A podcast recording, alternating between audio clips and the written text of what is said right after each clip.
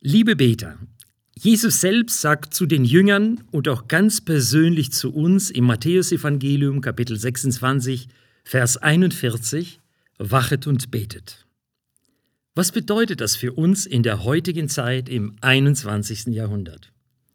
Das Gebet ist ein Befehl Jesu.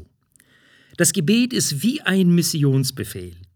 Wachet und betet. Es ist für Jesus selbstverständlich, dass seine Töchter und seine Söhne zu ihm beten und somit die Beziehung zu ihm pflegen. Das Gebet ist mit Zeit und Einsatz verbunden. Beten lernt man durchs Beten.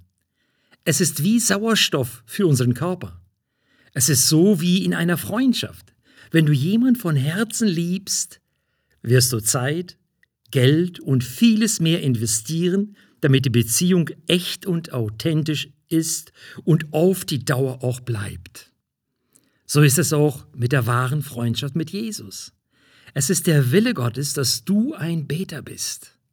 Es ist auch der Wille Gottes, dass du nicht nur für dich betest, sondern auch für andere Menschen. Für deine Kollegen, die noch nicht Christen sind, für deine Verwandten, für deine Nachbarn. Habe ein großes Herz für die Verlorenen, bete bewusst für diese Menschen. Ich denke gerade an die erste Gemeinde in Jerusalem. Wir lesen in der Apostelgeschichte Kapitel 2, Vers 42, die Christen kamen täglich zum Beten zusammen.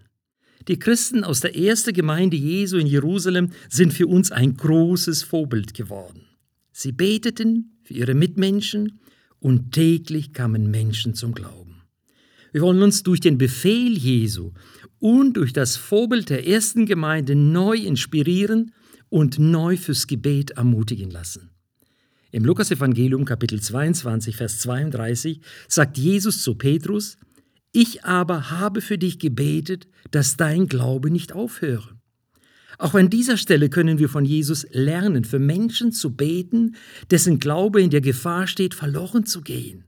Es sind unsere Glaubensgeschwister in der Verfolgung, die oft unter starkem Druck stehen, den Glauben zu verlieren, weil sie in ihren Ländern starke Verfolgung erleben. Ich möchte heute die Mut machen. Lasst uns den Befehl Jesu ernst nehmen, indem wir wach sind und beten. Wachsein ist für mich eine starke Aussage. Es bedeutet für mich persönlich Folgendes. Zum Ersten, ich weiß, woher ich komme, was meine Vergangenheit ist. Mir ist viel vergeben worden, dank der Errettung durch Jesus Christus. Das Zweite, ich weiß, wo ich mich gerade befinde. Wir leben in einer sehr bedeutsamen Zeit. Überall durch die Medien wird Angst verbreitet. Wir brauchen keine Angst zu haben. Jesus ist immer an unserer Seite. Wir investieren in die Beziehung mit ihm. Er hat die weltweite Übersicht. Ich darf zu ihm kommen, wie ich bin. Er hört mein Gebet und geht mit mir in meinen Alltag.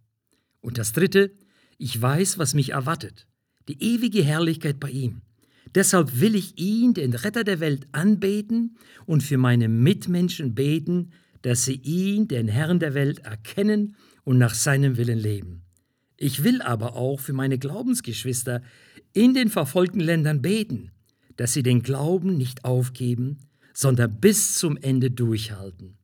Danke, dass du dabei bist und für andere Menschen betest. Möge Gott dich darin reichlich segnen.